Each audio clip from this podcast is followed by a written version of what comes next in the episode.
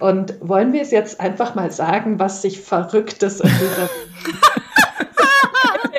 draußen, ihr glaubt es nicht einfach. Es ist Shit is real. Tür.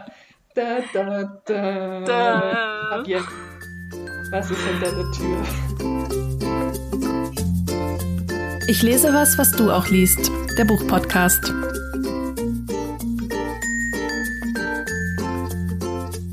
Hallo Fabienne. Hallo Martina. Hallo unser Gast. Und zwar sind wir heute nicht nur zu zweit, sondern haben einen Gast bei uns. Yay! Tino Schlench vom Literaturblog, Magazin und Podcast Literaturpalast. Auf dem Blog von Tino geht es vor allem äh, um Literatur aus dem deutschen und europäischen Osten. Und lustigerweise ist Tino der Gewinner des Buchblog Awards 2020 in der Kategorie Bester Buchblog, Yay! wo wir ja die besten Newcomer waren. Yay! Ich würde mal sagen, Hashtag Buchblog Goals. Schön, dass du da bist, Tino. Ja, ganz lieben Dank für die Einladung. Ich wundere mich nur, warum ich lustigerweise da gewonnen habe. Also ich finde, unsere, wir haben beide völlig zu Recht da abgestaubt, ja. Das stimmt. Nein, lustigerweise, weil ich das ja sehr lustig fand, dass ihr beide euch ja schon kanntet, Das stimmt, ja. bevor wir jeweils den Award gewonnen haben. Weiß nicht, wollt ihr das kurz sagen oder? Wollen wir es ins ewige Schweigen hüllen? Ich weiß auch nicht, ich glaube, Fabienne, du könntest diese Love Story besser schildern. Ach, wir waren jung. Junge, unerfahrene, wissenshungrige DoktorandInnen, die auf einem Forschungsaufenthalt in Berkeley waren. Es war 1968 und der Sommer der Liebe. Of Love in If California. you're going. Wir hatten einen relativ grauen, also wenn ich mich an diesen einen Ausflug da erinnere, irgendwie, wann war das? Im Oktober 2013, als wir da zum, zum Pazifik sind. So geil war das Wetter jetzt nicht, aber, aber ganz viel Liebe gab es natürlich trotzdem. Und jetzt, wie viele Jahre später? Zehn Jahre später oder so wahrscheinlich? Oder? Sagen wir nicht da. Viele Ein Jahre paar später Jährchen nur. Sitzen wir hier und besprechen zusammen ein Buch. Und zwar ein Buch, das der Tino uns vorgeschlagen hat. Warum, Tino? Warum hast du dieses Buch mitgebracht? Ich habe das Buch Hinter der Tür von Magda Sabo vorgeschlagen und zwar natürlich aus völlig egoistischen Gründen, äh, wie sich das so gehört. Und äh, das sind eigentlich gleich mehrere. Zum einen, weil ich mich ja sonst schon auch mit Literatur des, des literarischen Ostens beschäftige und der Meinung war, da solltet ihr doch unbedingt dran teilhaben. Aber zum anderen, weil ich großer Fan der ungarischen Literatur bin, also vor allem natürlich Imre Kertész, Peter Nadasch, Laszlo Krosno-Horkoy und da irgendwie doch einiges kenne, aber irgendwie gar keine Autorinnen. Und da bot sich Magda Sabo an, weil ich über die einfach schon vieles Gutes gehört habe. Gilt, glaube ich, auch so als die bekannteste ungarische Autorin des 20. Jahrhunderts. Und ja, hinter der Tür ist eins der bekannten Werke und das sollte es dann werden. Ich kann noch ein paar Fun Facts zu äh, Magda Sabo, glaube ich, einspeisen, die ich äh, für uns recherchiert habe. Und zwar wurde die 1917 in Debrecen geboren. Das ist äh, relativ im Osten von Ungarn und äh, lebte bis 2007 und war studierte klassische Philologin und ungarische Philologin und hat dann erst als Lehrerin gearbeitet und dann erst später angefangen zu schreiben. Zunächst Gedichte und hat auch zwei Gedichtbände veröffentlicht und hat dann auch äh, relativ bald einen Preis gewonnen und ist dann dadurch, so wie ich das verstanden habe, so ein bisschen auffällig geworden dem sozialistischen, kommunistischen Regime in Ungarn und war denen dann relativ früh schon so ein kleiner Dorn im Auge. Also sowohl sie als auch ihr Mann, der auch Autor und Übersetzer war, äh, Tibor Sobotka. Und hat dann erst danach, nach einiger Zeit, angefangen, Romane zu schreiben, so ein bisschen auch, um sich der Überwachung so ein bisschen zu entziehen. Also so habe ich das zumindest nachgelesen. Also sie hat relativ viele Romane veröffentlicht, die zähle ich jetzt nicht alle auf. Aber hinter der Tür ist, glaube ich, zumindest im Ausland ihr bekanntestes, äh, bekanntester Roman. Ja, wie, der, wie Tino auch schon gesagt hat, äh, sie ist die, eine der berühmtesten ungarischen Schriftstellerinnen weltweit und ihr Buch, also Hinter der Tür von 1987, mein Geburtsjahr, Wurde schon 1990 ins Deutsche übersetzt, dann 1992 gleich nochmal mit einer wahrscheinlich besseren Übersetzung von Hans-Henning Petzke. Und es wurde bisher schon in 36 weitere Sprachen übersetzt und 2011 verfilmt. Was auch noch ganz interessant ist und was man, finde ich, schon auch in diesem Buch merkt, dass äh, Magda Sabe aus einer religiösen, und zwar aus einer kalvinistischen Familie kam. Auch das natürlich äh, im, im kommunistischen Regime nicht gerne gesehen und vor allem ihr, ihre schriftstellerischen Werke dann auch so ein bisschen als so ein Symbol so einer im Verborgenen schlummernden bourgeoisen und kosmopolitischen Kultur in Ungarn gesehen wurde. Und äh, sie war dann später auch Teil einer so ein bisschen widerständischen AutorInnengruppe namens, bin sehr sorry, wie ich das jetzt ausspreche, Uihold. Also es heißt anscheinend Neumond auf Ungarisch, die sozusagen sich miteinander verknüpft und verschworen, äh, also ja, so ein bisschen gegen das Regime verschworen haben, indem sie es abgelehnt haben, regimekonforme Literatur zu schreiben. Also immer wenn, wenn dann von ihnen verlangt wurde, dass sie was schreiben, haben sie gesagt, ach, mir fällt jetzt gar nichts ein oder so. Und sie haben vor allem sich auch äh, mit untereinander abgesprochen, keine Kinder zu haben. Nee, weil über Kinder äh, konnte man Leute quasi erpressen, indem man äh, die Kinder bedroht oder so. Und deshalb hatten sie keine Kinder. Das fand ich relativ interessant. Und Magda Sabo, was sie auch sympathisch macht, ist äh, sehr bekannt für ihre vielschichtigen und interessanten weiblichen Charaktere, was mhm. man auch in unserem Buch merkt. Ja, wer möchte sagen, worum es geht? Tino? Zu den Fun Facts oder zu den Facts generell kann man vielleicht noch erwähnen, dass obwohl Magda Sabo im deutschsprachigen Raum jetzt nicht unbedingt äh, eine hochgehandelte Autorin jetzt in unserer Gegenwart ist, dass sie im angloamerikanischen Raum ziemlich stark rezipiert wird und vor allem, weil sich die New York Review of Books, die ja auch eine eigene, einen eigenen Verlag haben und eigene Bücher rausbringen, anscheinend sehr für äh, Sabo interessieren, so dass irgendwie in den letzten fünf Jahren, glaube ich, vier Bücher sogar auf Englisch erschienen sind. Also so eine Renaissance in den USA gerade. Go Magda. Ja. Ja, und wir leiten die Renaissance in Deutschland ein. Das stimmt, das machen wir jetzt und zwar mit äh, Hinter der Tür. So eine, eine kurze Vorstellung. Das Buch ist so ein Roman, wie ich ihn wahrscheinlich noch nie gelesen habe. Und das liegt in erster Linie an der sehr ungewöhnlichen Thematik. Denn hier wird keine Liebesgeschichte erzählt. Hier geht es nicht um eine Familienchronik, sondern im Zentrum steht ein Dienstverhältnis. Und zwar zwischen einer Schriftstellerin und ihrer Haushälterin. Haushälterin ist in diesem Fall vielleicht ein bisschen zu, zu kurz gegriffen, weil diese Haushälterin wirklich wahnsinnig viele Aufgaben dann im Leben dieser Schriftstellerin übernimmt. Also vielleicht könnte man sie, würde man sie heute so, so ein Personal Assistant nennen. Und dieses Dienstverhältnis währt ganze 20 Jahre und eigentlich ist von Anfang an schon klar, dass die, die klassischen Hierarchien hier ziemlich ausgehebelt sind. Denn nicht die Schriftstellerin entscheidet darüber, dass Emerens, so heißt die Haushälterin, bei ihr anfängt, sondern die Bedienstete selbst sucht sich eigentlich ihre Kundinnen aus und guckt genau, für wen sie da jetzt eigentlich tätig wird. Erzählt wird der Roman aus der Perspektive der Schriftstellerin, die die meiste Zeit namenlos bleibt. Am Ende wird dann aber doch ihr Mädchenname erwähnt, oder beziehungsweise nicht der Mädchenname, sondern Kosename, Magduschka.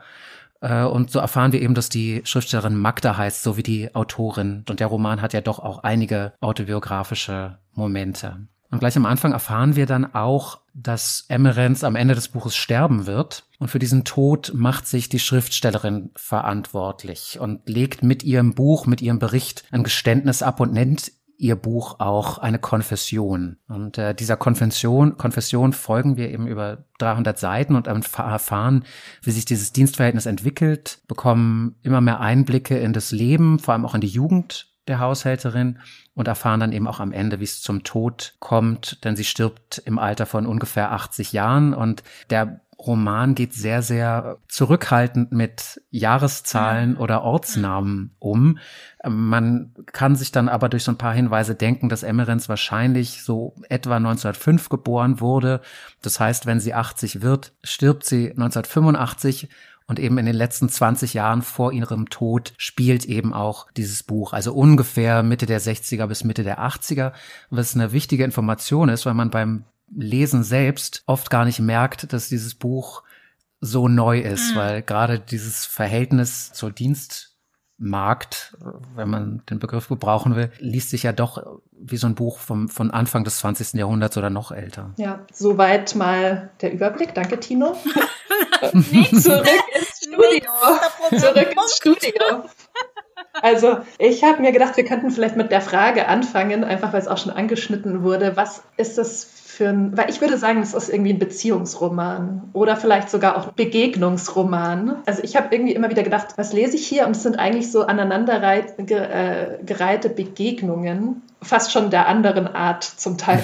Vielleicht können wir einfach mal so ein bisschen über so, was haben die für, eine, für ein Verhältnis miteinander? Weil das ist ja für mich so ein bisschen äh, das Herz dieses Romans. Hm. Weil du, äh, Fabian, hattest ja auch äh, gesagt, so Mutterschaft ist dir durch den Kopf gegangen. Hm. Vielleicht kannst du ja mal sagen, was du damit meinst. Ja, ich finde es interessant, wie der Tino auch schon gesagt hat. Der Roman beginnt ja damit, dass die Magda, die Schriftstellerin, die Emmerins trifft und sie gerne einstellen möchte. Und da haben wir sofort so eine Umkehrung der Rollen, weil also erstmal kann die Schriftstellerin sie nicht so richtig einordnen und dann gibt's die Emmerens ihr aber sofort zu verstehen. Also ja, okay, ich muss da erstmal noch ein paar Erkundigungen einziehen und dann gebe ich ihnen Bescheid, ob ich wirklich zu ihnen kommen will. Also, also es ist sofort so diese Umkehrung.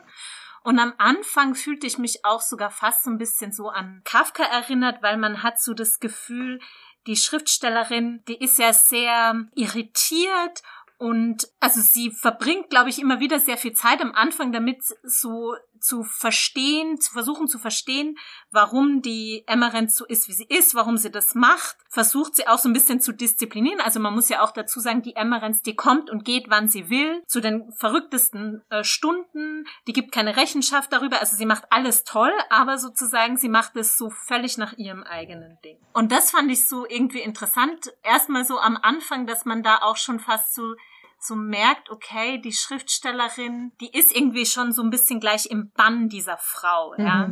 Das finde ich steigert sich dann für mich im Laufe des Romans. Ich weiß nicht, wie es euch gegangen ist, weil man fragt sich ja immer, warum tut die sich das an? Also gut, es wird immer so gesagt, sie, sie putzt so toll und sie ist sozusagen unschlagbar und nie könnte die Schriftstellerin selbst sich so um den Haushalt kümmern, wie es die Emmerens tut. Aber andererseits drückt die ihr schon auch schon ganz schön krasse Sachen auf und verhält sich auch teilweise super übergriffig oder erklärt Sachen nicht und ist wie so ein ja, wie so ein Diktator irgendwie. Und die Schriftstellerin leidet da auch drunter und kann sich, weiß sich dann irgendwie nicht zu helfen, aber und versucht sie auch manchmal so zur Rede zu stellen und zu sagen, nicht so und so, das geht jetzt nicht einfach, ja. Aber sie kommt ja überhaupt nicht durch. Also so, es ist so dieses komische Machtgefälle, wandelt sich dann halt für mich irgendwann, hat sich das für mich in sowas ja, also mich hat sehr, ehrlich gesagt, an so Mutter-Tochter-Beziehungen erinnert, in diesen komischen ja, Abhängigkeiten. Ich fand auch, also was du auch schon gesagt hast, was ja auch sich wiederholt, so ein bisschen in dem Buch sind so die, ähm, oder ist so eine bestimmte Art von äh, Konfrontation zwischen den beiden, und zwar, dass die Emmerens irgendwie eine total dreiste oder übergriffige Ansage gegenüber der Magda macht. Sie ist dann erstmal so geschockt. Entweder reflektiert sie dann nur so narrativ oder sie antwortet auch mal was. Und wenn sie dann mal was zurückantwortet, dann, dann sagt die Emmerens ja wieder, also obwohl sie ja gerade noch geschimpft hat, sagt sie dann sowas wie, ja, jetzt hab dich nicht so, ich mag dich doch eh. Oder also schlägt dann so total ins andere um. Also einmal steht auch irgendwie das auf der Seite 185, da sagt Magda eben dann mal irgendwie was zurück und Emmerens antwortet, was kümmern Sie sich darum, wenn ich brummig bin? Spüren Sie denn nicht, dass Sie nur mir, dass nur Sie mir geblieben sind, Sie und meine Tiere? Also dann ist es doch wieder so, ja, ich mag dich doch eh, deswegen schimpf ich dich. Das ist, finde ich, für mich so diese Beziehung. Und das passt auch voll zu diesem Mutter-Tochter-Ding, aber irgendwie auch nicht. Also, ja. diese, diese Mutter-Tochter-Geschichte legt ja der Roman selbst auch nahe, weil an einer Stelle taucht dann plötzlich das Zimmer der Mutter auf. Also im, in der Wohnung von der Schriftstellerin und ihrem Mann.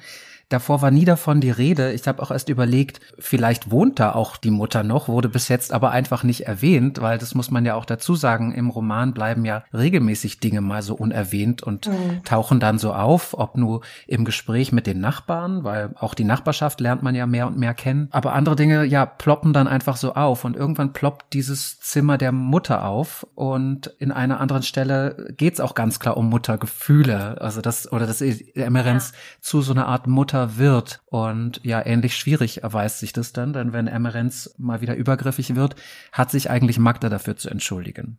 Ja, genau. Oh Gott. Ich fand auch äh, bei Emmerenz, also wenn ich einfach so meine eigenen Emotionen während des Lesens beschreiben müsste, dann war ich, habe ich immer, bin ich immer total so hin und her geswitcht zwischen irgendwie so, dass ich die Emmerenz total gefeiert habe und so gedacht habe, ja, Queen, sag's ihr. werde ich und so, du bist hier nicht die Angestellte, yes, yes, yes, yes. So. Und dann andererseits war ich wieder so, boah, die ist schon eigentlich krass, die gaslightet ja sie quasi auch. Also sie sagt ihr so, nee, das, was du wahrnimmst, ist nicht richtig so, meine Realität ist die Realität. Und das fand ich schon auch ein krasses Psychospielchen eigentlich, wenn man das jetzt so beschreiben wollen ja. würde zu dem, was Tino auch noch vorhin gesagt hat, mit dieser Informationspolitik, sag ich mal, die der Roman betreibt, uns als Leserinnen mhm. gegenüber, die ja aber auch die Emmerens gegenüber der Magda betreibt, weil die überlegt ja ganz genau immer, wann sie was sagt. Und ich finde es auch interessant, dass immer wieder im Roman kommen so Sachen, wo man Geschichten über Emmerens, die aber die Ich-Erzählerin nicht von ihr, der Emmerens, erfahren hat, sondern von anderen Leuten und erst im Nachhinein. Und dann gibt so ein so einen Vorfall zum Beispiel, dann erzählt die Ich-Erzählerin so, dass die ja sehr gläubig ist und oft in die Kirche geht und sagt so, ja, und dann, ähm, sie dachte eigentlich voll, dass Emmerens so gläubig wäre und fragt sie dann eben relativ am Anfang mal, ob sie mit in die Kirche kommen will. Und dann sagt die Emmerens so, nein, auf keinen Fall. Und sie glaubt an keinen Gott und keinen Staat und es ist ihr alles wurscht. Und dann ist so ein Einschub der Ich-Erzählerin, wo sie sagt, ja, ich habe es erst später erfahren, warum die Emmerens eigentlich so gegen Kirche ist. Und dann erzählt sie so einen Vorfall. Da versteht man dann halt, aber die Emmerens erklärt der Ich-Erzählerin nicht, warum sie äh, ja. gegen Gott ist oder so. Ja?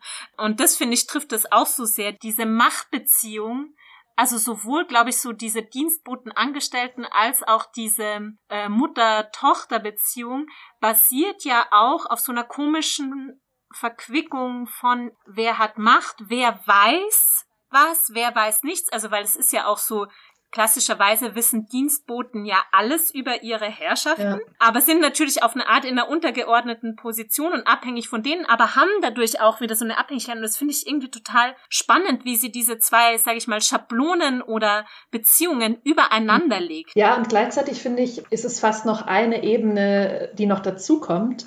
Weil, wie du ja schon gesagt hast, dieses, dass, dass die Dienstboten alles wissen und dass die so ein bisschen die Herrschaften, die so die vermeintlichen Überle vermeintlich Überlegenen sind, äh, beobachten und so ein bisschen eigentlich die Deutungshoheit schon fast über die Herrschaften haben. Also ich finde, das ist ja so ein Topos auch ein bisschen, zum Beispiel bei Downton hm. Abbey. Ist ja die, die Sympathie eigentlich ja eher bei den Bediensteten, wo man als Leserin oder Zuschauerin eher mit denen sympathisiert. Mhm gemeinsam mit den Dienstboten belächelt man so ein bisschen diese feinen Herrschaften. Finde ich, so ist es ja meistens. Und hier ist es, finde ich, dann doch wieder dadurch umgedreht, nochmal umgedreht, dass Magda dann ja dieses Buch erzählt. Mhm. Einerseits weiß die Emma Renz alles über ihre, über ihre Arbeitgeberin und andererseits dreht die dann den Spieß um und beobachtet sie und versucht so äh, quasi, ja, versucht zu erschließen, was diese Person Emma Renz ausmacht und schreibt oder beziehungsweise erzählt dann dieses Buch. Und das ist ja sonst nicht so. Wisst ihr, wie ich meine? Ja. Also, das ist ja quasi die Erzählung dann als Resultat. An, am Ende dreht sich das ja um. Dann weiß ja Magda eigentlich alles von Emmerenz. Hinzu kommt dann aber ja noch, also klar hat Magda, indem sie nachträglich diese Geschichte erzählt, quasi die, die Deutungshoheit und sie sammelt ja auch das Wissen über, über die Haushälterin. Aber interessant ist ja dann doch, dass wir, gerade weil die Haushälterin so verschlossen ist und weil Magda erzählt, wir total wenig über die Schriftstellerin selbst erfahren. Mhm. Ja, also wir nehmen an, dass die, dass die Dienstkraft ganz viele Dinge weiß, aber so richtig erfahren wir nicht davon, weil, weil die Geschichte eben von der Schriftstellerin erzählt wird mhm. und die mhm. erzählt uns eigentlich nichts über sich. Wir wissen sehr, sehr wenig über ihr Verhältnis zu ihrem Ehemann. Also sie wirkt recht solide. Wenn auftaucht, dass Emerenz wenig Kontakte hat oder wenig enge Freundinnen, aber irgendeine Freundin abseits der Nachbarschaft der, der Erzählerin Magda kennen wir überhaupt nicht zum Beispiel, ja, oder, oder die, die Jugend der, der Emmerins wird aufgerollt, also wir erfahren da Dinge, was, welche traumatischen Ereignisse in der Jugend passiert sind. Aber die, die Person, die zu uns spricht, die kann man ja eigentlich am wenigsten einschätzen, ist zumindest meine. Ja, und ein bisschen ist ja die dadurch, dass, wie du gerade gesagt hast, dadurch, dass sie ja auch total Sachen auslässt oder zurückhält, ist sie ja selbst eigentlich auch ein bisschen wie die Emmerens, die so niemanden in ihre Wohnung lassen will. Also wisst ihr, wie ich meine, darüber, wo yeah. sie sich so aufregt, so mhm. ich sag, ich gebe nicht alles preis, das macht sie ja auch in diesem ja. Buch, in dem sie den Fokus auf die Emmerens und von sich wegwendet. Vermutlich ja. ist das der, der Clou des Romans, ja, dass, dass wir auch hinter die Tür der Magda nicht kommen, ja. Danke fürs Zuhören.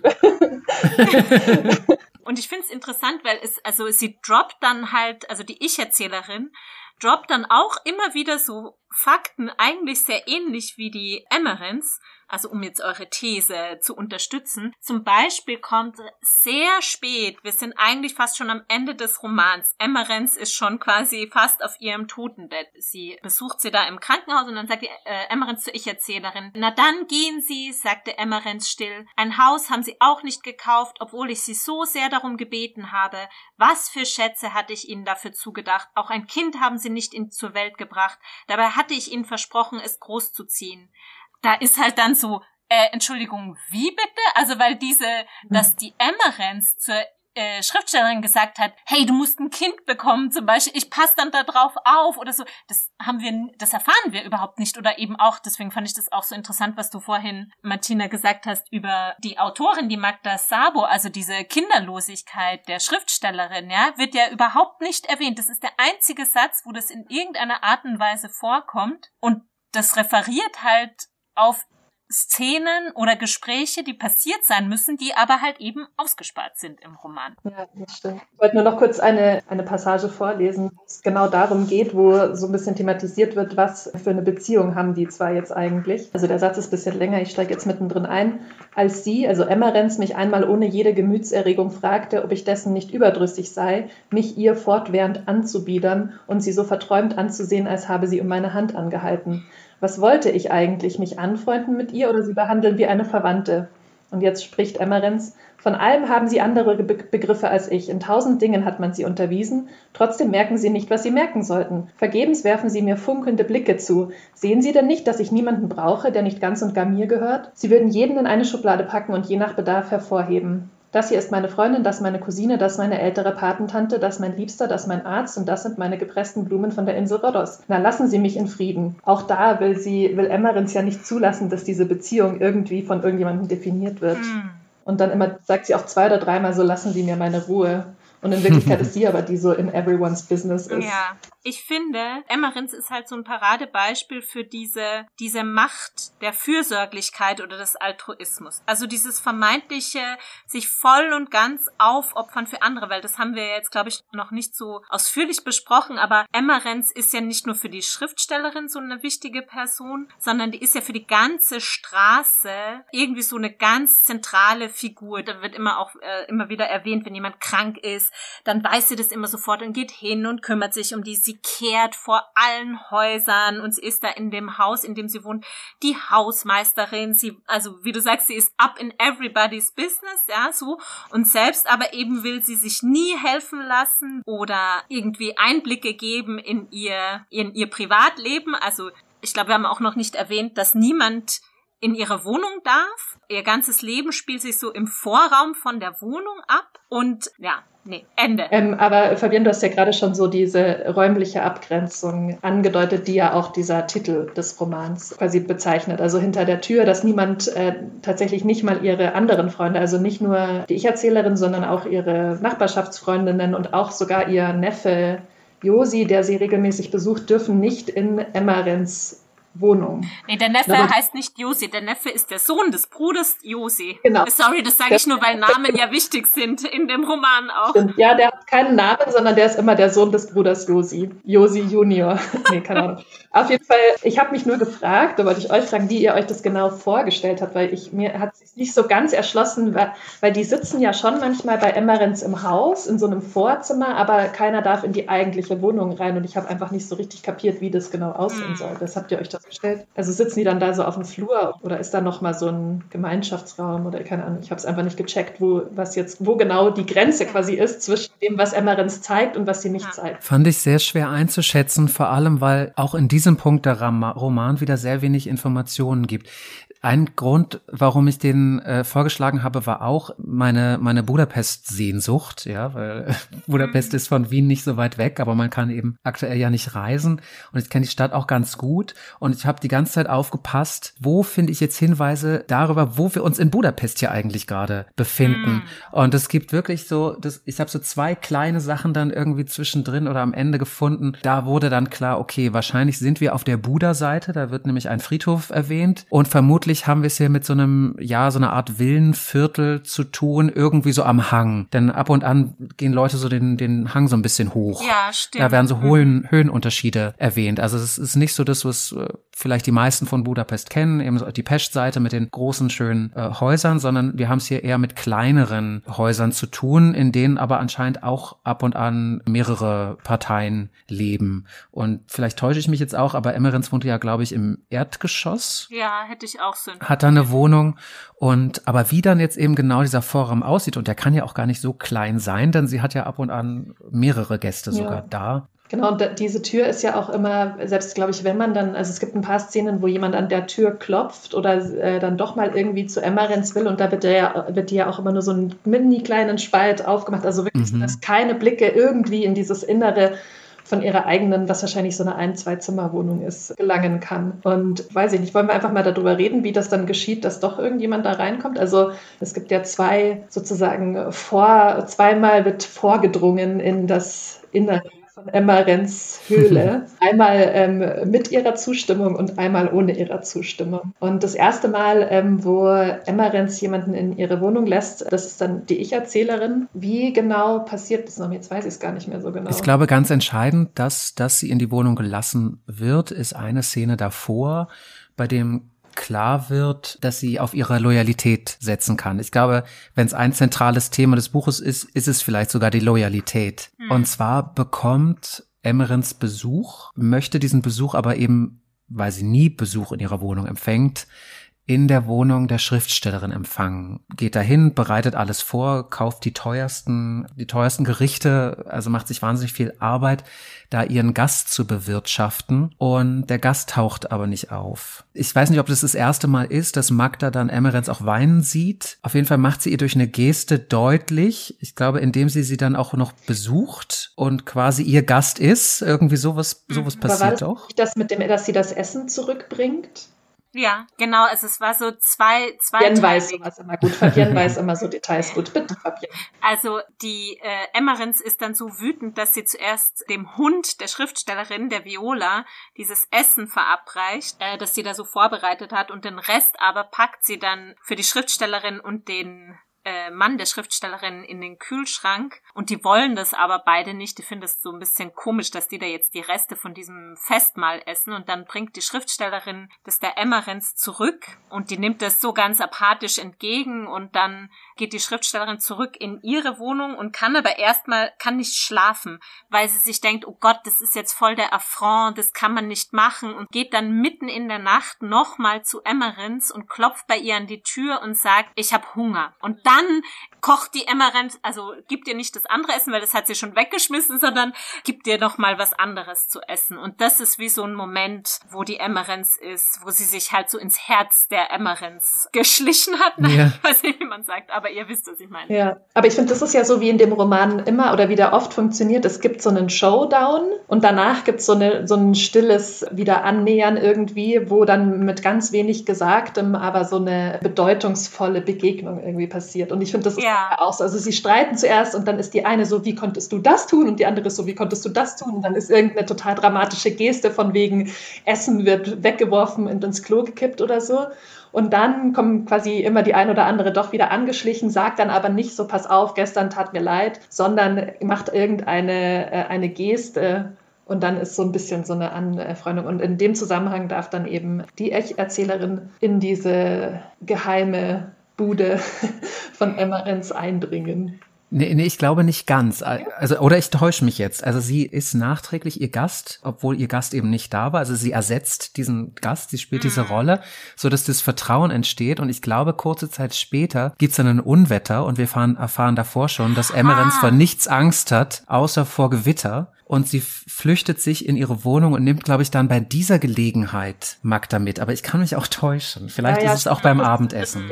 Nee, das mit dem Regen, da bist du auf jeden Fall, da hast du recht, weil dann stehen sie drinnen und dann hört es auf zu regnen und dann geht äh, Magda wieder nach Hause. Das ist ja passiert auf jeden Fall bei diesem Regenschauer-Ding. Aber ich glaube trotzdem, dass äh, diese, dass sich dieses Vertrauen eben anbahnt mhm, genau. durch so einen Konflikt, der dann in so einem Signal endet, dass man sich doch gegenseitig respektiert. Das ist ja immer so, kommunizieren die zwei ja irgendwie. Und wollen wir es jetzt einfach mal sagen, was sich Verrücktes in dieser draußen, ihr glaubt es nicht. Einfach, es ist der Horror hinter dieser Tür. Da, da, da. da. Fabian, was ist hinter der Tür? Naja, es stellt sich heraus, dass die Amarants halt so eine crazy cat lady ist. Die hat nämlich hinter dieser Tür, sage und schreibe, neun Katzen die mit ihr da leben und die sie gerettet hat. Und ansonsten ist es so einfach so eine ganz natürlich blitzblank aufgeräumte, schöne Wohnung. Und ich glaube, dahinter, hinter diesem einen Raum, wo die Katzen leben, gibt's ja noch einen Raum, oh, wo, wo ganz viel so Mobiliar steht. Und auch in diesem ersten Raum steht auch so ein riesiger Safe oder Aktenschrank oder sowas in der Art und so ganz viel so Zeug, aber nur so die besten und äh, exquisitesten Antiquitäten und solche Sachen. Und das ist in der das Wohnung. Das ist das Dirty Secret der Emmerens. Von der Emmerens. Kein Wunder, dass man sich so schämt mit sechs, nee, mit neun Katzen und geilen Möbeln. Die hat halt mein Traumleben und ihr ist es mega peinlich. Ich weiß nicht, ob es jetzt schon gut ist, an dieser Stelle auf das zu sprechen zu kommen, was ja auch so en passant immer wieder so eingeführt wird und gar nicht so zentral ist in dem Roman. Also der Gast, der sie ja versetzt, ist, wie wir aber ganz am Schluss erst herausfinden, das Kind einer jüdischen Familie des Emmerens gerettet hat. Und viele der Möbel, wenn ich es richtig verstehe, und der Gegenstände in dieser Wohnung äh, hat Emmerens von dieser unter anderem jüdischen Familie, für die sie während des Zweiten Weltkriegs oder in der Zeit davor gearbeitet hat, übernommen. Und das ist irgendwie, finde ich, schon erstaunlich, weil Tino, du hattest es auch schon angedeutet, so, dass so diese, ja auch historischen oder politischen Bezüge am Rande, wenn überhaupt eine Rolle spielen. Die Geschichte der Vertreibung der Juden in Ungarn ist eigentlich mit in diesem Roman drinnen über diese Gegenstände, wird aber gar nicht so zentral erzählt und auch, dass Emmerens eigentlich dieser Familie wohl geholfen hat. Hm. Ja, aber das ist ja nicht äh, the point sozusagen des Buchs, ne? Also. Aber es ist ja interessant, dass es das nicht ist. Oder? Ja, aber ich glaube, ich war froh, dass es das nicht ist. Weil mhm. das wäre dann halt so eine normale, historisch, biografisch angehauchte Geschichte geworden. Und hier ist halt sozusagen was, was kein Fakt ist, sondern was fast schon so zwischen den Zeilen, weil so zwischen den Menschen, das ist das, was hier beschrieben mhm. wird. Und das finde ich eigentlich, also ich feiere das krass. Nicht, dass das andere mhm. auch eine interessante Geschichte ist, aber irgendwie finde ich, ist das für mich das, was dieses, die Stärke dieses Buchs ausmacht. Hier wird ganz sub subtil mit solchen Sachen umgegangen. Ich habe mich lange gefragt, wo bleibt die Politik? Mhm. Eben weil wir haben hier dieses Dienstverhältnis, wir wissen, diese Autorin ist irgendwie zugange. Ich habe mich einfach gefragt, wann, wann kommt die Politik? Und sie wird dann so ganz leicht eingestreut, aber eben auch über dieses persönliche Element, dass Emerens sich immer für die Verfolgten und Schwachen einsetzt. Und das kann bei ihr einmal das jüdische Kind sein, das kann aber auch eine Person sein, die auf einer politisch völlig anderen Seite steht. Ja. Aber in dem Moment, in dem die Person verfolgt ist, hilft sie ihr, weil sie grundsätzlich eben immer gegen die Herrschaft aufbegehrt. Und an einer Stelle taucht auch auf, dass da wird eben der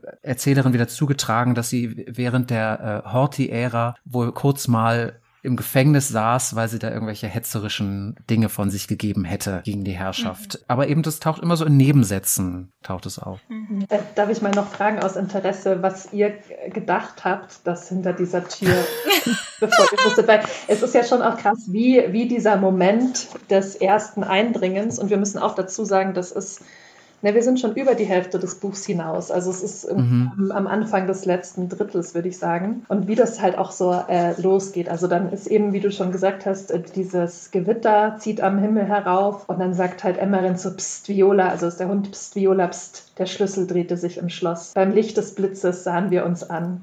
Emmerens wendete den Blick nicht von mir ab. So, und dann sagt sie, na, passen Sie auf, wenn Sie mich verraten, verfluche ich Sie. Und wen mein Fluch trifft, der nimmt ein schmähliches Ende. Dann geht es immer so weiter. Dann sagt sie irgendwann, kommen Sie herein, Sie brauchen keine Angst zu haben. Kommt halt sowas, äh, Absatz, Sie ging voraus, ich folgte ihr. Viola drängte sich sogleich an uns vorbei. In den ersten Sekunden, als mich in der pechschwarzen Nacht, als ich mich in der pechschwarzen Nacht unsicher vorantastete, knipste sie kein Licht an. Also es baut sich ja schon so richtig krass auf und dann später auch, äh, dann wird so der erste Eindruck beschrieben und es hört dann aber immer noch nicht auf. So verstört sah ich mich um. Das ist ja schon wie in so einem Krimi, wenn jemand irgendwie in so eine gruselige Höhle gibt. Und was habt ihr gedacht, dass ihr seht? Die Leiche. Ja, mich hat es auch total krass, ähm, weil kennt ihr die Kurzgeschichte A Rose for Emily von äh, William Faulkner? Nee. Das ist so die bekannteste Kurzgeschichte von Faulkner. Und da geht es um eine ältere Frau namens Emily, die in dem Dorf äh, ist und da, wo sich auch immer alle fragen, was ist bei der zu Hause. Und dann stellt sich irgendwann raus, dass die ihren Butler, den dann schon jahrelang niemand mehr gesehen hat, äh, so als Leiche, der dann ihr, ihr Geliebter auch war und den hat sie als Leiche irgendwie immer noch bei sich im Bett liegen und irgendwie sowas total krank ist oder vielleicht so ein ganz totales Messi, so ein Messi-Haus oder so, ja. dass, sie, dass ich mir gedacht habe, oh, vielleicht ist mhm. so der Witz, dass sie bei allen anderen immer kehrt und aufräumt und bei sich selber halt so gar nichts auf die Reihe kriegt. Aber so ist es ja auch nicht. Es ist alles squeaky clean und so. Also ich irgendwie alles habe ich mir vorgestellt, aber halt nicht so neuen Katzen. Ja, ja. Also dadurch, dass, dass der so Roman so, so ruhig ist und generell, das muss man ja sagen, was so die äußere Handlung betrifft, eigentlich gar nicht so viel passiert, habe ich mir schon fast gedacht, dass das Ergebnis dieser Wohnungsbesichtigung eher so underwhelming werden wird. Ich war trotzdem überrascht, wie underwhelming es sein würde, weil ja tatsächlich, es ist einfach nur eine Wohnung und sie verrät niemandem, dass sie diese neuen Katzen hat, weil irgendwie die Hausverwaltung nur zwei erlaubt oder sowas oder gar keine. Also das ist der, das ist der Grund, warum sie, warum sie die Tür zuhält.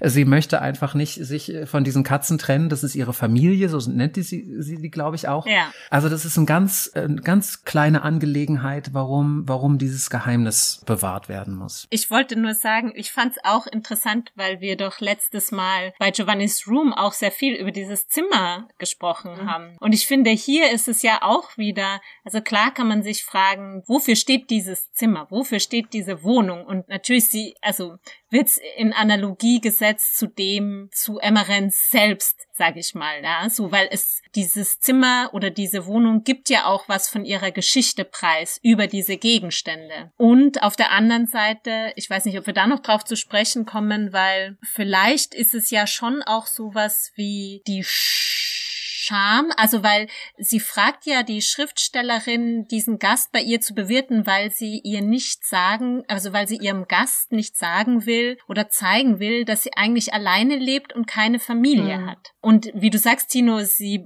nennt diese Katzen ihre Familie und ich glaube, es ist so, ne, so wie sie der Schriftstellerin gegenüber, was du vorhin vorgelesen hast, Martina sagt so, ja, sie wollen mich ständig einordnen und sie wollen alles so bezeichnen, was das jetzt ist zwischen uns und sich ja so eine Einordnung und diesen Blick von außen verwahrt. Und so will sie ja auch eben nicht, dass auf sie geblickt wird und das beurteilt wird, ob das jetzt quasi okay ist, dieses Leben zu leben, als alleinstehende Frau mit halt neun Katzen, ja. Sie, also sie trägt es ja nicht so loud and proud vor sich her, sondern versteckt's halt eben, ja, weil sie sich diesen Blicken nicht aussetzen will. Ja, ja, und gleichzeitig judgt sie halt in einer Tour ja, ja, des alle Lebens. anderen. Und der Witz an diesem, in diesem ersten, dieser ersten Einladung in das Zimmer ist ja dann, dass Emmerens dann sagt, wenn ihr irgendwann mal was zustoßen sollte, soll die Ich-Erzählerin diese Katzen äh, töten und vernichten und die Sparbücher dem Neffen geben und den Rest äh, selbst behalten, oder? Und soll aber nie jemanden quasi von diesem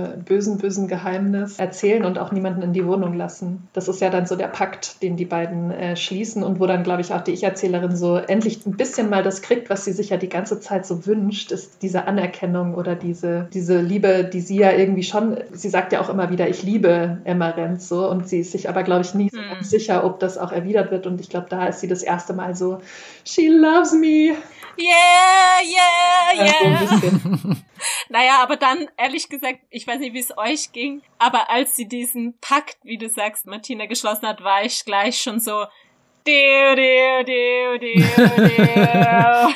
This is going to go wrong as wrong as wrong. Ja, vor allem, Tino, du hast ja vorher gesagt, für dich ist äh, Loyalität so ein wichtiger Begriff in dem Buch gewesen und für mich, äh, lustigerweise, ich habe es negativ formuliert, für mich ist es eigentlich Verrat. Ja, eben die, die Gegenseite dann im genau, Grunde. Weil ja. der große Verrat ja am Ende kommt. Vielleicht äh, sagen wir es auch einfach noch kurz, was dann am Ende passiert. Also Emmerens ist dann längere Zeit äh, krank, also wird krank. Ich glaube, es, es fängt ein bisschen wie so eine normale Grippe an und dann vermutet man, das ist sowas wie eine Lungenentzündung und sie wird dann irgendwann, kommt nicht mehr zur Arbeit, wird auch in der Nachbarschaft nicht mehr gesehen, kommt nicht mehr aus ihrer Wohnung raus. Dann bauscht sich das immer mehr auf und die Nachbarschaft spricht auch miteinander, was sie jetzt tun sollen, wie sie sie dazu kriegen sollen, einen Arzt aufzusuchen. Sie will das aber partout nicht, sagt immer nur so richtig, ich habe mir das ein bisschen vorgestellt wie so ein total... Äh, aggressiver äh, Hund oder so in so einem Käfig, so immer wenn jemand näher kommt, faucht sie nur so zurück, so lasst mich und geht weg und so. Und dann äh, ist für die Ich-Erzählerin klar, sie müssen sich irgendwie was einfallen und dann helfen alle so ein bisschen zusammen und überlisten im Prinzip die Emmerens, um sie ins Krankenhaus zu kriegen. Und ich habe das folgendermaßen verstanden. Die Ich-Erzählerin klopft an der Tür unter irgendeinem Vorwand und kriegt die Emmerens dazu, die Tür ein kleines Stückchen zu öffnen. Und in diesem Moment sollen der Oberstleutnant, also dieser Polizist aus der Nachbarschaft und der Neffe, oder? Oder der Tausendsasser? Nee, der also Fast alle. Ich glaube auch, das ist, das ist relativ wurscht. Die, die Nachbarschaft, die Community da vor Ort, die ja. wollen alle. Sollen da quasi den, den, Fuß in die Tür hauen und da gewaltsam einbrechen und die Emmerins schnappen und sie ins Krankenhaus bringen. Und was aber ein bisschen der, der Clou daran ist, die Ich-Erzählerin weiß, dass das gegen dieses, diese Absprache geht und schämt sich auch dafür und will deshalb da, ja, will irgendwie nichts damit zu tun haben mit dieser eigentlichen Entführung der Emmerins. Und dann, glaube ich, kommt es ihr ganz gelegen, dass sie am gleichen Tag einen TV TV-Interview hat und ins äh, TV-Studio muss und auch dann quasi nur noch kurz bei der Emmerins klopfen kann, die Tür aufmachen lässt und dann sofort abhaut, ins Auto springt ähm, und der Fahrer bringt sie eben zu ihrem Interview. Das heißt, sie ist bei der eigentlichen Extraktion der Emmerins oh aus der Höhle nicht, nicht dabei und das ist aber dann auch gleichzeitig was, was ihr ja im Nachhinein ein totales schlechtes Gewissen macht. Nicht nur quasi, dass sie es gemacht hat, sondern auch wie. Also, dass sie dann noch nicht mal selber mutig genug war oder aufrecht genug, um da auch selber dabei zu sein. Weil ja jetzt wirklich in der Höhle sich was ja. birgt. Das ist ja das Fiese so, ne? Beim ersten Mal dachte man so, boah, jetzt kommt was Peinliches, Schlimmes äh, hinter der Tür. Und jetzt ist es so, dass die Wohnung von Emma Renz komplett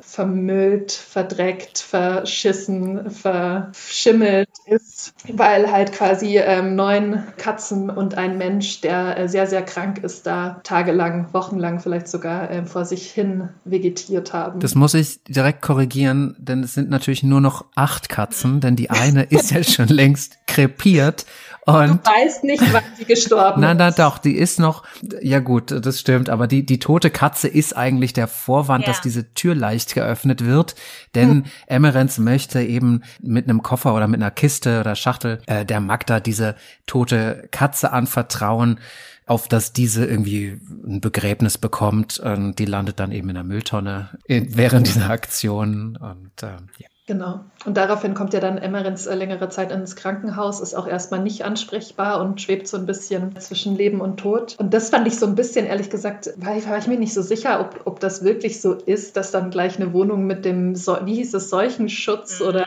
Ja.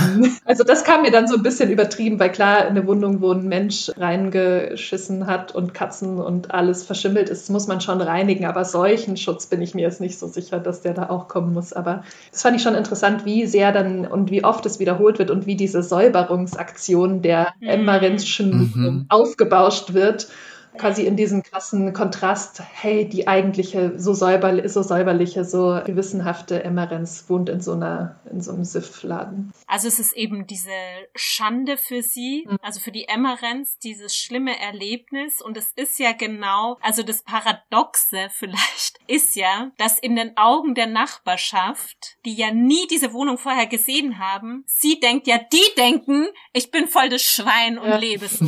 Also das ist ja dieses Verrückte, dass das, was wir als Leserinnen dachten, was beim ersten Mal passiert, passiert dann beim zweiten Mal und die Nachbarschaft hat natürlich kein erstes Bild, mit dem sie das abgleichen kann. Und das ist ja für Emmerens diese wirklich Lebensscham oder Schande, ähm, weswegen sie dann noch erstmal so tut, als hätte sie so einen Gedächtnisverlust und könnte sich an nichts erinnern. Und die Ich-Erzählerin stützt ja dann diese Lüge, die auch die Nachbarschaft der Emmerens auftischt. Also die Ich-Erzählerin, um es nur noch mal kurz zu situieren, ist bei der Emmerens im Krankenhaus und sagt dir, Don't worry, ich habe mich um alles gekümmert. Ich, die ich bei mir zu Hause nicht mal ein Essen zubereiten kann, bin in eine drecksverseuchte Wohnung gegangen und habe alles geputzt. Niegel neu, wenn du zurückkommst, ist alles wunderbar. Und dann kommt eben folgende Interaktion. Ich ließ mich auf dem Bettrand nieder, sie nahm meine Hand. Ausgiebigst untersuchte sie meine Finger, während sie redete all die schrecklichen, vielen, stinkenden Sachen, all den Unflat, all die verfaulten Lebensmittel, mit diesen ungeschickten kleinen Händen und allein, um nicht gesehen zu werden, nachts Ich drehte den Kopf zur Seite, weil ich ihrem Blick nicht standhalten konnte. Und nun erlebte ich den verblüffendsten und erschütterndsten Augenblick meines bisherigen Lebens, Oh ja. als sie unerwartet den Mund öffnete und mit dem zahnlosen Gaumen meinen Finger erwischte. Hätte uns jemand gesehen, würde er geglaubt haben, wir seien pervers oder verrückt. Bloß dass ich wusste, was sie auf solche Weise signalisierte und wie mir Viola etwas zu verstehen gab, wenn er in seiner Hundesprache keine Worte mehr fand. Ich kannte sein zartes Zubeißen, wodurch er seine Begeisterung und grenzenlose Glückseligkeit zum Ausdruck brachte. Emmerenz bedankte sich dafür, dass sie sich getäuscht, dass ich sie nicht verraten, dass ich sie tatsächlich gerettet hatte, dass sie nicht zum Gespött der Leute geworden war, dass man in der Straße wirklich von nichts eine Ahnung, dass niemand den Code gesehen hatte, dass ihre Ehre unbefleckt, dass ihr der Weg zurück in die Wohnung nicht versperrt war. Ich möchte mehrere Sachen über Ja, so many things. ja, let's unpack this. Weil erstens, wie weird ist es zuerst zu sagen, deine kleinen Fingerchen haben die ganze Scheiße weggemacht und dann in den Mund zu nehmen. Also einfach so, ah, da war ich schon so, nein, i. Und dann habe ich mich aber auch gefragt, also glaubt ihr, das ist dann wirklich so, dass sie das glaubt? Diese Lüge quasi? Oder ich habe Hm, gefragt, es könnte auch sein, dass sie quasi in dem Moment merkt, hey, meiner Chefin, meiner, dieser Frau bin ich so wichtig, dass sie mich halt anlügt mit so einer elaborierten Story und auch äh, um, mit so vielen anderen Leuten zusammen, dass sie das dann irgendwie so quasi annimmt. Hm. Ich bin mir bis jetzt auch nicht sicher, ob sie ihr wirklich glaubt, weil in dem Moment, in dem sie ihre Hände ansieht, sieht sie ganz genau als eine Person, die den ganzen Tag nur arbeitet. Die sind vermutlich zu, zu weich, zu reinlich, als dass Mhm. dieser Arbeitsprozess wi- wirklich hätte stattgefunden haben können. Gleichzeitig auch, wenn sie dann später erfährt, dass, dass sie angelogen wurde, ist ihre Reaktion dann doch zu stark, so dass ich dann doch wieder glaube, oder glauben kann, dass es ihr abnimmt. Aber ganz schwer, finde ich ganz schwer einzuschätzen. Und zumal, wie du gesagt hast, Tino, alles davor ist ja, sie kennt ja die Schriftstellerin besser als sie sich selbst. Und sie sagt ihr ja immer, was sie tun soll, was sie dings. Und es wird ja immer davor so, immer wieder so oft betont, dass die Schriftstellerin wirklich nichts im Haushalt selber auf die Reihe kriegt. Also, Yep. also Evidence is against her. Also ich denke mir, es ist ja so dieser Moment, wo die Emmerenz so am verletzlichsten ist und Ja. wo sie das vielleicht halt glauben möchte. Und so schräg, so schräg diese Situation ist, man muss vielleicht dazu sagen, für jemanden, der dieses Buch jetzt noch nicht gelesen hat, es finden sich wenig solcher merkwürdigen Szenen in diesem Buch. Also es ist, glaube ich, wirklich so die, die einzige. Und wir hatten ja schon erwähnt, dass Gesten ganz wichtig sind Ja. und dass sie in diesem Moment dann eben die Geste des Hundes verwendet. Ja. Der tänzelte immer schon in unserem Gespräch herum, aber vielleicht noch ganz kurz erwähnt, die Schriftstellerin findet an einem Weihnachtsabend so einen Hund im Schnee, nimmt den dann nach Hause. Sie nennen den Hund, obwohl es ein Männchen ist, Viola. Wir erfahren später auch noch, warum der Viola heißt. Ich glaube, das war eine, ein Pferd, glaube ich. Eine Kuh. Eine Kuh. Ein Eine Kalb. Kuh, ein Kalb, das äh, Emmerens in ihrer Jugend irgendwie hatte. Es gibt also diesen Hund und der ist irgendwie so eine Art Bindeglied auch zwischen den beiden. Vor allem Emmerens kümmert sich dann um den Hund und äh, ja, in dieser letzten Szene, kurz vor Schluss, bedient sie sich eben keiner menschlichen Geste, sondern diese, die, diese Hunde. Geste, um dann noch mehr dadurch diese Vertrautheit auszudrücken. Mhm. Also Aber ein bisschen fand ich auch, also ich fand, andererseits war dieses Mund an Hand ja auch so ein bisschen dieser Handkuss von so Dien Bediensteten nochmal, finde ich, das steckte da auch so drin, dass sie quasi mit ihrem Mund so an die Hand von ihrer Herrin geht. Aber ein bisschen fand ich es auch, ja, jetzt nicht enttäuschend, aber ein bisschen so herablassend, dass, dass, dass dieser Hundevergleich kam von Seiten der, der Findest Erzählerin. du? Ja, weil ich irgendwie so fand, Mhm. also weil ich, was ja schon auch rauskommt, ist, wie wenig diese bourgeoise Künstlerin, diese verkopfte Person irgendein Verständnis von Lebenswelten außerhalb ihrer baut. ne? Hm. Und deswegen fasziniert ja die Emmerenz sie ja auch so. Und dann fand ich das irgendwie so ein bisschen, oh, wenn, weißt du, so wie mein Hund, wenn er nichts sagen kann. Das, das oh, ich weiß nicht, ich fand das ein bisschen fies. Aber da würde ich dagegen halten. Viola ist ja davor extrem vermenschlicht Mhm. worden. Also die Viola ist ja wie so ein Kind zwischen diesen beiden und die Viola ist auch, und das ist ja hier, wird es auch angedeutet, so die Emmerens unterhält sich mit der und auch selbst die Ich-Erzählerin sagt so, das ist so ein Hund, du wusstest halt wie so bei einem Menschen genau, was der denkt, was der sagt und so weiter und insofern würde ich sagen, dadurch, dass genau dieser Hund so schon an sowas Menschliches es herangeführt wurde, ist es jetzt nicht so eine krasse, sag ich mal, Entwertung oder Animalisierung der Emmerin, mhm. sondern es hat eben diese Vertrauensgeste und diese sehr zärtliche Geste. Und ich finde, es ist halt aber in dieser, in der Geste selbst ist es halt natürlich total krass, weil es wird ja auch explizit so genannt, so pervers. Also es hat ja auch etwas, was ja ganz eindeutig erotisch markiert ja. ist. Ja, das ist ja nicht etwas, was äh, jetzt nur so eine Geste der Zuneigung ist oder so, sondern es ist viel mehr als das. Ich, ich würde auch noch mal gegen diese diese Unterwerfungsgeste äh, plädieren, also dieses dieser Handkuss, den man der Obrigkeit gibt, weil man dann schon bedenken muss, klar haben wir es hier mit einer Schriftstellerin zu tun, mit einer eben, Bildungsbürgerin und ihrer Dienstmarkt, aber die Lebenswelten sind andere, aber sie sind trotzdem relativ nah beieinander. Das war in in Ungarn gerade zu dieser Zeit einfach anders als in anderen Ländern. Die natürlich führen die ein anderes Leben, aber es ist nicht so, dass das sich nicht gekreuzt hätte und das sieht man ja eigentlich auch, wie die Schriftstellerin, obwohl sie so unbeholfen ist und sich eigentlich auch nie wirklich dafür interessiert, jetzt mal mit ihrem Hund rauszugehen, weil das kann schon die, das kann schon die Emmerens hm. mal bitte machen, spricht sie ja trotzdem dann zum Beispiel auch mit den Nachbarn und setzt sich dazu. Also das gibt ja schon eine, eine, eine Ver, Vermengung hier. Also es ist nicht so weit auseinander, dass ich jetzt die hündische Geste als, als so eine Form der Unterwerfung äh, werten würde. Also ich würde schon dafür plädieren, klar, sie sind räumlich nah zusammen, sie sehen sich jeden Tag und sie interessiert sich auch dafür, aber das dass einfach so ein Verständnis für die Arbeiterklasse fehlt. Also am Ende will ja Emma Renz sterben, weil ihr gesagt wird, so sie wird nie wieder arbeiten, also sie oder sie versteht, sie mm. nie wieder arbeiten können. Und die Tatsache, dass halt eine Person, also um es halt irgendwie so marxistisch zu sagen, ja, deren einziges, das einzige, was sie hat, ist ihre Arbeitskraft. Und wenn die Arbeitskraft weg ist, dann ist einfach diese Person nichts mehr wert in ihren mm. eigenen Augen. Also Emma Renz ist nur mm. Arbeit und sonst ist sie nichts. Und wenn das nicht mehr geht, dann ist halt ihr Leben ja auch nichts mehr wert. Und das ist ja was, was, was die Ich-Erzählerin so überhaupt nicht versteht und ist doch so, ja, du kannst doch bei uns wohnen. Und ich finde, das sind schon so, schon so ein Clash von so Werten. Und die hat dann eben so ein philanthropisches Herangehensweise, so, so teilweise mhm. hilft sie ihr, aber ich finde trotzdem, dass immer klar bleibt, dass diese Welten ja zwar irgendwie sich vermischen, aber trotzdem zwei verschiedene sind. Es ist für mich auch so eine Hauptaussage dieses Buches, einfach diese unterschiedlichen Arten von Arbeit und von Zugang zu, weiß ich nicht, Kapital und Lebenswelten, die da mhm. einhergehen. Mehrere Sachen. Erstens mal, du hast ja jetzt auch zum Schluss diese unterschiedlichen Aspekte von Arbeit. Und das ist ja, glaube ich, ein ganz zentraler Konflikt auch zwischen denen, ja. äh, zwischen Emma Renz und der Ich-Erzählerin. Die Emma Renz sagt ja auch zu ihr, was soll das eigentlich? Was machst denn du da für einen Scheiß? Ja, die will auch keins ihrer Bücher lesen. Die ist so dezidiert anti-intellektuell, obwohl sie, das wird ja auch immer wieder betont, eigentlich geistig so voll in der Lage gewesen wäre, eine der großen, was weiß ich, Politikerinnen, Wissenschaftlerinnen und so weiter äh, zu sein. Also es wird ihr sozusagen diese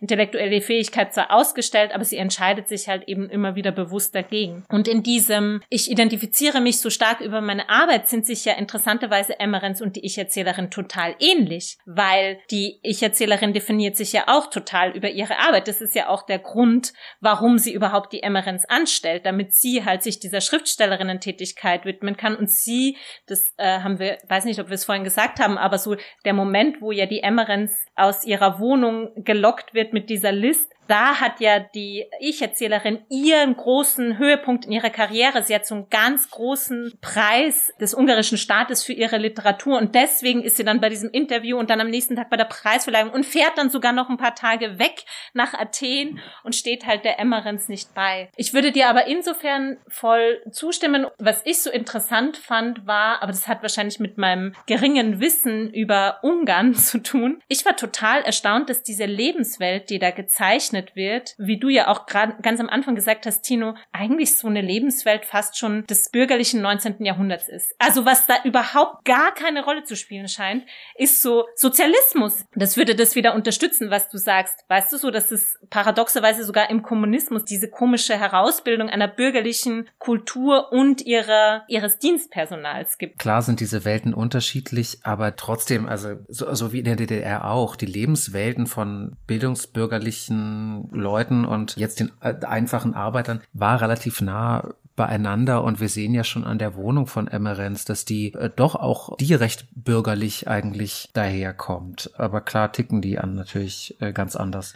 Nein, man ist tatsächlich erstaunt, äh, man fühlt sich so zurückgesetzt ins 19. Jahrhundert oder ins frühe 20. und dann tauchen so völlig unerwartet taucht dann so Technik auf. Hm. Sie ist einmal kurz bei der Polizei und da wird ein Computer erwähnt. Es gibt das Bild, als Emmerens aus ihrer Wohnung geholt wird, dass sie erinnert an die Shining-Verfilmung ja. von, von Kubrick, wie da Jack Nicholson mit der Axt in die, in die, die diese Tür mhm. haut. Und dieser Vergleich wirkt so unstimmig im ganzen mhm. Romanensemble, weil nie irgendeine Art äh, popkultureller Verweis da irgendwie mhm. auftaucht. Und plötzlich hat man Emmerens als Jack Nicholson irgendwie mit dem, mit dem Beil in der Hand ja. vor Augen. Aber äh, lustigerweise, was, oder was es für mich auch schwer gemacht hat, das Ganze zeitlich so einzuordnen, waren gar nicht jetzt wirklich die Referenzen, die gemacht wurden, sondern die Sprache. Und da habe ich mich gefragt, ob das auch an der Übersetzung äh, liegt. Und das ist auch eigentlich so der einzige Kritikpunkt, den ich an dem Buch habe, dass es mir zu altmodisch übersetzt ist dafür, dass es 1992 mm. gemacht. Also zum Beispiel alleine der Genitiv Emmerenzen